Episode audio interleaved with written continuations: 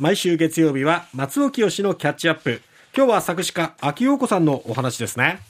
はい。えー、秋陽子さんといえば、えー、パートナーの宇崎竜道さんとのコンビで、あまたのヒット曲をリリースされた、もう本当、昭和を代表する作詞家のお一人かと思いますが、はい、えー、まずは、えー、このお二人のコンビの活躍の、まあ、最初の代表曲となったこちら聞いてください。これあの、僕がずっと記憶してる港の横、横浜横須賀ってのは、もうちょっとスローテンポなんですけど、えー、今聞いてると意外とテンポありますよね。で、宇崎さんのお声も意外とそんなにドスが効いてるわけでもないっていうか、あの、いい意味で街のあんちゃん的な風情なんですよね。えー、まあ、それもそのはずと言いますか、えー、この曲が出た時っていうのは、まあ、まだ、あの、お二人とも30歳になるかならないかの頃でありまして、うん、えー、これ1975年、えー、まあ、昭和50年の大ヒットなんですが、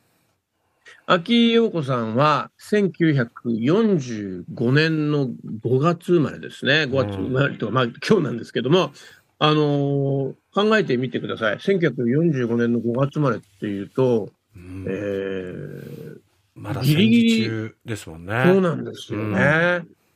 そして、えー、同い年として、同い年の、うん、明治大学の同級生として、えー、出会った宇崎竜道さんは、1946年の2月生まれ、まあ、同学年だけど早生まれで。なるほど。終戦を迎えた後ってことですね。そうなんですよね。ご夫妻で終戦終戦を挟んでるという。うん、まあ、あのー、有名なところで言うと、タモリさんなんかと同世代と考えていただければと思いますが、すね、改めてね、あのー、これぐらいの世代の方々が、うん、えー、昭和50年代以降の日本の芸能界、ショービズに与えた影響っていうのを、僕なんか考えちゃうんですけどね。うん、えー、まあ、清子さん、あの、簡単にお話しますと、さっきちらっと話しまして、明治大学の同級生として、えー、宇崎竜斗さんと出会って、うん、で、もうそれからずっとお付き合いされて、なんか、まあ、軽音楽クラブでサークル仲間だったということなんですけど、うん、で、まあ、あくまでも、宇崎さんの音楽活動をサポートするような形で作詞を秋さんは担当されて、うん、で、1971年に結婚されて、それから4年後に出たのが港の横横浜横須賀ですから、もう、あの、最初の大ヒットが出た時点ではすでにえー、ご夫婦だったということですね。はい。で、まあ、作詞のキャリア自体はもうご結婚よりさらに前なんで、えー、えー、もう20代の半ばからずっと活動をもう50年以上続けられているという秋さんなんですが、まあ、それまでの作詞家、女性の作詞家で、あの、大変顕著な活躍された方っていうと、あの、加山雄三さんとか、越井吹雪さんの作詞でおなじみの岩谷時子さん、あとはジュリーの作詞なんかでおなじみの安井和美さん、まあ、こういった方いらっしゃるんですが、うん、あのー、なんと、なんといっても、秋代子さんは、えー、強い女性像というか、まあ、自立した女性像を打ち出したというのが、一番大きいかなと思いますね。うん、この、馬鹿にしないでよっていうのを、こう、歌の形だからこんなに我々、あの、毎日のようにこの曲聴いてましたけど、うん、まあ、当時の、あの、日本の状況を考えると、えー、若い女性である山口百恵さんが、馬鹿にしないでよって毎、毎毎毎晩のようにテレビカメラの前でえー、歌うっていうのは、なかなか画期的なことだったんじゃないかなとないなと思いますね。うん。これやっぱり歌という形に乗せて、えー、ちょっと社会の変化を先取りしたようなことを言ってたんだなっていう気がするんですよね。うん。うん、で、あのー、山口百恵さんと本当、う二人三脚ならぬ、こう三人四脚という形で、このご夫妻でヒットをたくさん積み上げていくんですが、うん。まあ、あの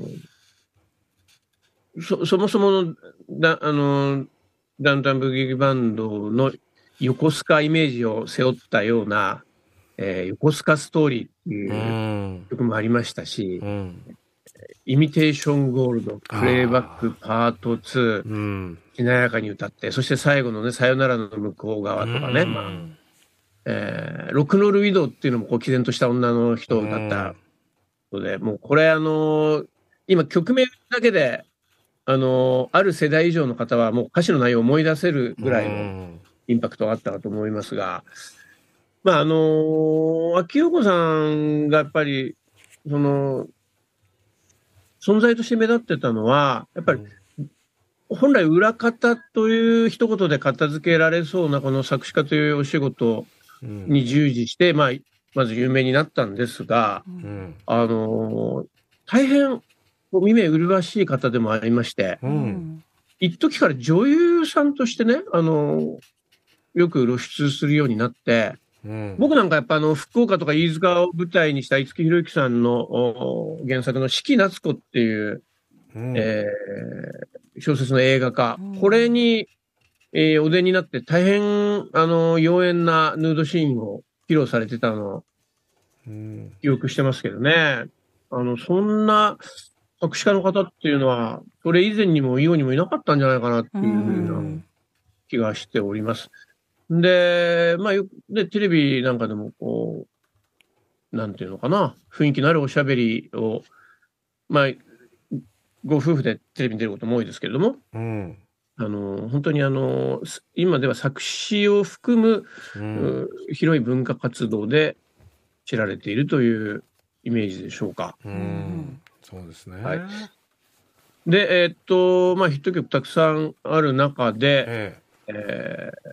まあ、今、中村明菜さんのね、うんデザイアなんかも聞こえてましたけれども、えーあと、見せられてとかも、あれもね、あの、男の人に抱かれながらも別の男性のことを考えている女性っていう、え。うん。お男の人の、なんて言うんでしょう、手のひらの上で遊んでるだけじゃないのよっていうような、うん。こうスーッとそういう、なんて言うんでしょうね、うんあのねじれみたいなのを、あの、忍ばせるのがうん。お上手で、僕なんかも作詞をするときに、あの、あれ？こういう構図ってもう、秋さんが昔書いてたことだよな、なんてことを思うことはありますね。だから本当にあの、今の時代にも有効なう、ん。えー言葉を編み出した方なんじゃないかなという気がいたします。はい。はい。さあ、お時間の方が来てしまいました。そうなんですよね。ええもう時間の方気にしながら喋ったんで、すいませんどうしても中途半端な話になっちゃうんですがいえい、え、えー松田さん、今日はですね、えー作詞家、秋陽子さんについてお話しいただきました。えー思い出がいっぱいですけども、時間がいっぱいになってしまいました。松田さん、どうもありがとうございました。ありがとうございうまました。いこと言いますね。はい。えーまえー松尾清のキャッチアップでした。